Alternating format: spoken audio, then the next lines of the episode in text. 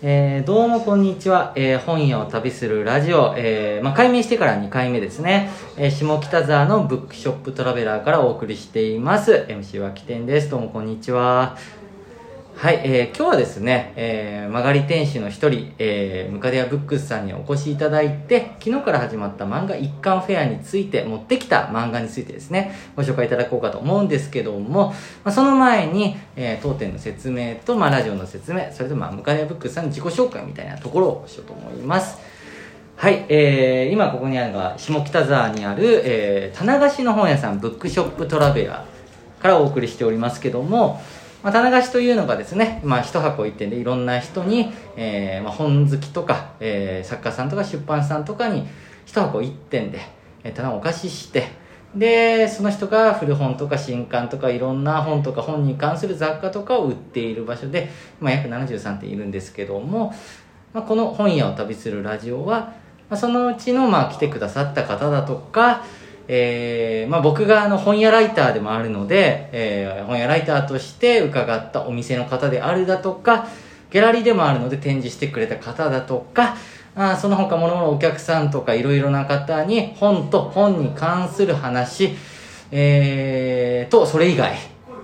含めてですねいろんなことを聞いていこうというお話でございますよろしくお願いします。はい、よろしくお願いします。で、えームカデアブックスさん、今日のゲストは、えー、曲がり店主の一人、ムカデアブックスさんなんですが、ムカデアブックスさん、自己紹介をお願いします。あはい、こんにちは。えっ、と私はですね、練馬区のエコダっていうところを拠点に。今のところは趣味で本屋の活動をやってます。ムカデヤブックスの河合と申します。でえー、と以前はちょっと大きめの書店で本当バリバリの専門書を売ってたんですけどうん。なのでこちらでいろんな方の陳列とか見てすごい今勉強させていただいてます。はい、ありがとうございます。YouTube 時代には確かご出演いただいてましたっけ？2回。2回、あ、そうだよね。はい。えっと、怠け者、マスク堂の怠け、なマスク堂総書怠け者なん、なんでしたっけ？あ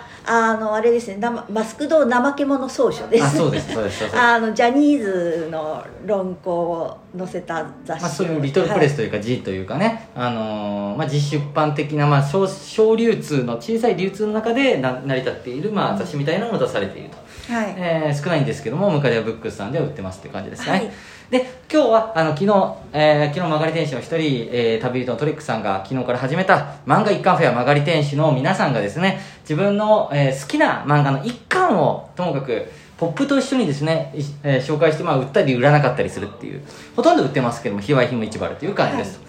で、えームカデブックスさんが持ってきてくださった本が、えーはいこちらですね、はい。えー、と少女漫画描かれている方なんですけど、はい。遠藤敏子さんの、えー文庫本で「天使ですよ」ですね。あとあの私の棚の方に「心の家路」ってもう一つ同じ方のはい、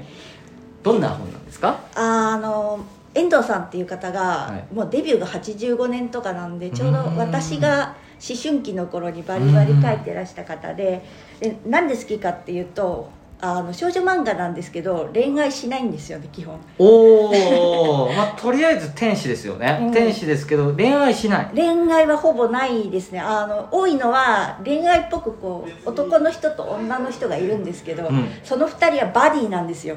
相棒でやって色恋の関係じゃないあっていう。パートナーなんていうかそのあれですよね探偵ものとかでいうそう。相棒みたいだな。からあの男のシャーロックに女の人のあのワトソンがついてるか、まあ、逆ですよね。ああね、結構少女漫画っていうとどうしても恋愛ものっていうなんというか先入観みたいなものがありますけども、特にまあえ30年ぐらい前か。そうですね85だ年ですからだとあれですね、あの少女漫画っていうのは恋愛を描くものなんだっていう、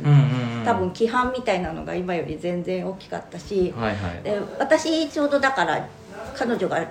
デビューして95年ぐらいがちょうど高校生ぐらいなんですけど、だけどやっぱり女の子のゴールって恋愛のゴールだったんですよね、当時の女子向けの。あ恋愛とか結婚そうそう。とかみたいな あのそその後世界征服とかないわけですよ。なるほどね。女の人がいろいろ。まあちょっと男子と女子でその世界観が結構きっちり分かれてまだいた時代だった。多分私弟もいたんでジャンプとか読んでたし、うん。周りの女の子も読んでるんだけど、ジャンプ側も女子が読んでるっていう想定ゼロなんですよああそうかもしれないですねなんかあの今は逆に不女子狙いとか言って叩かれるけど、うんそれがないわけですよなんか女子がときめくやつがただのあの脇役に終わったりとかああとかまあちょっと逆的なものもだいぶその男子のねのそう小学生男子的なだけだからね、はい、結構ね本当ジャンプだったら今度逆に女は完全に添え物な世界だったんで、遠藤さんに関しては少女漫画っていうフィールドにいるんですけど、うんうん。あのすごくあれですね。だからゴールが男女の色恋ではなくてこの方本当短編ばっかり大量に書いてる方なんですけど大体はだからその A さんと B さんの間で分かり合うこう交流ができるってこう2人が通じ合うっていうのはあるけどそこからもうあくまでも恋愛っていうのは抜いてあって意識的にされてたのか、まあかいうん自分がか読みたいものを書いてらしたからそうなったかわかんないんですけど、うんうんうん。はい。いやなんていうかそうだからその85年っていう時代性を考えるとすごいこう先進的なというか。そうですね。ねまあもうずっと書いてらっしゃる方で、今も全然現役なんですけど、はいはいはい。はい、そうすごい救いでしたよねこういう。それで今でこそねその恋愛恋愛うるせえなというかあの大体なんかあの、えーアニメ原作なんか小説の原作であるだとか、それをね映像化するとなぜかよくわからないキャラクターができて恋愛ものにしたとか そう。いう必要ないじゃないかみたいなとか、別に恋愛だけは全てじゃないのにどうしても恋愛ものにしてしまうような世の中がねね。あって、まあ、最近それに対する、まあ、アンチというか、うん。カウンターみたいな、えー見方も結構出てきてますけども当時としては全然そんなんね。そう私10代の時にはうん「不女子」って言葉ありませんからね、ああのでもやっぱり同じような違和感感じてた子って多分友達にしろ知らない子にしろいっぱいいたんだけど、うんうん。その時にだから持ち込み場がそのジャンプなりなんなりをあの二次創作で解釈して男性同士に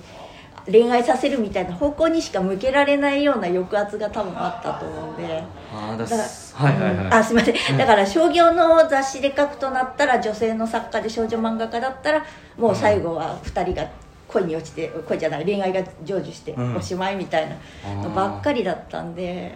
えこれはどえどこかで連載白戦車文庫ですけども。あの彼女はだから「花と夢」を中心にフルーツバスケットとかね、はい。ある。そうそうそう、はいあのずっと書いてた方で。え連載ものでそれやってたってのはすあごいですね。連載じゃないですね。ああでもそうか短短編だか全部短ら編が。連載ではないけどもまあでも時々やってきてそうですね。ほとんど長い連載はやってなくて読み切りばっかりをでも結構な頻度で3号に。1回ぐらい彼女の読み切りが割とやってますね。ええ。ただただ短編なだけで基本的になんか半分準レギュラーみたいな。そうですね。だからそれもいいんですよね。映画が早く終わる映画ほど私好きなんですけどあのちゃんと起起承転結後短いページ数にちゃんと入れてウェルメイドっていうかこう出来がしっかりしてて。でもなんかわかります、うん。良質な短編とか特に僕最近なんですけど結構こう見ていて、寝る前のちょっとした30分20分くらいで読めるのってなんかすごく嬉しいんですよね、ちょうどよくて、はい、そうですね。あなるほど。そういうふうな、まあ、今だったらそういう楽しみ方もできるし、うん。当時の時代性を考えて考えるとかなり精神性を持って、うんそうですね。もしかしたら今の人が読んだら、まあ、普通かもしれないああそうどうかなですかね。でも結うん構絵柄は可愛らしいですよね、そうですね、うん。ああとそう彼女の特徴として、うん。本人も認めてるけど、絵が少女漫画的なこう繊細な絵ではないんですよね。だかあら今結構か？あの青年誌とかでも普通に描いちゃうんだけど、うん。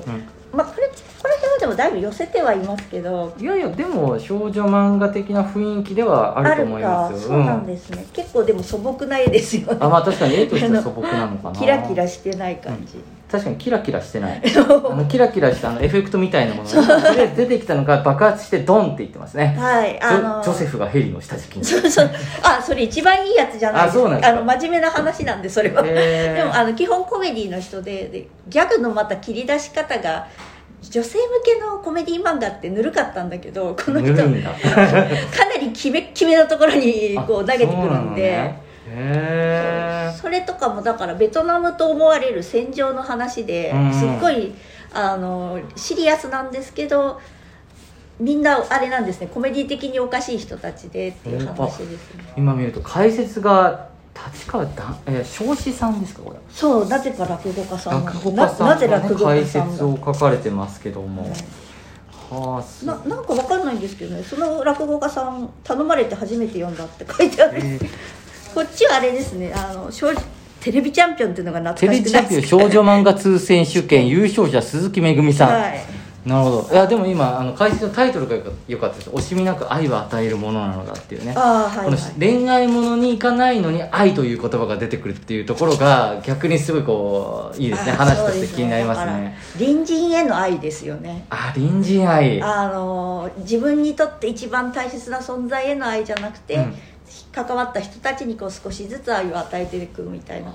ななんかもしかしたら人によってはちょっと説教入ってるじゃんっていうかもしれないんですけど、うんうんうんうん、でも本当にあの本当にね私はもう小ギャルの頃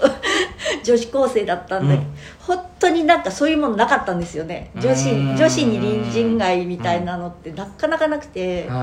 らその彼女が書いてた「花と夢」だと比較的そういう系のもあったけど、うんうんうん。その中で一番なんかあれですね。はあきっちりきっちりした話を立てる人で。えー、と遠藤敏子さん。敏子さんはい。天使ですよ。白戦車文庫ですね。はい。えーとまあ、一応しあの今文庫にまとめられているやつで2003年9月17日初版発行が、そうそうかまあ、これ今回の、えー、とポップに、えーでおすすめしているのが漫画一貫フェアでおすすめしているのが天使ですよ。でもう一本が心の家路ですね、こちらはあのムカデアブックスさんの普通の単位ある2007年9月に出ていますはいえー下北沢にあるブックショップトラベラーでぜひお待ちしておりますので、はい。ポップ含めてですねぜひ見に来てください、ありがとうございました。ありがとうございました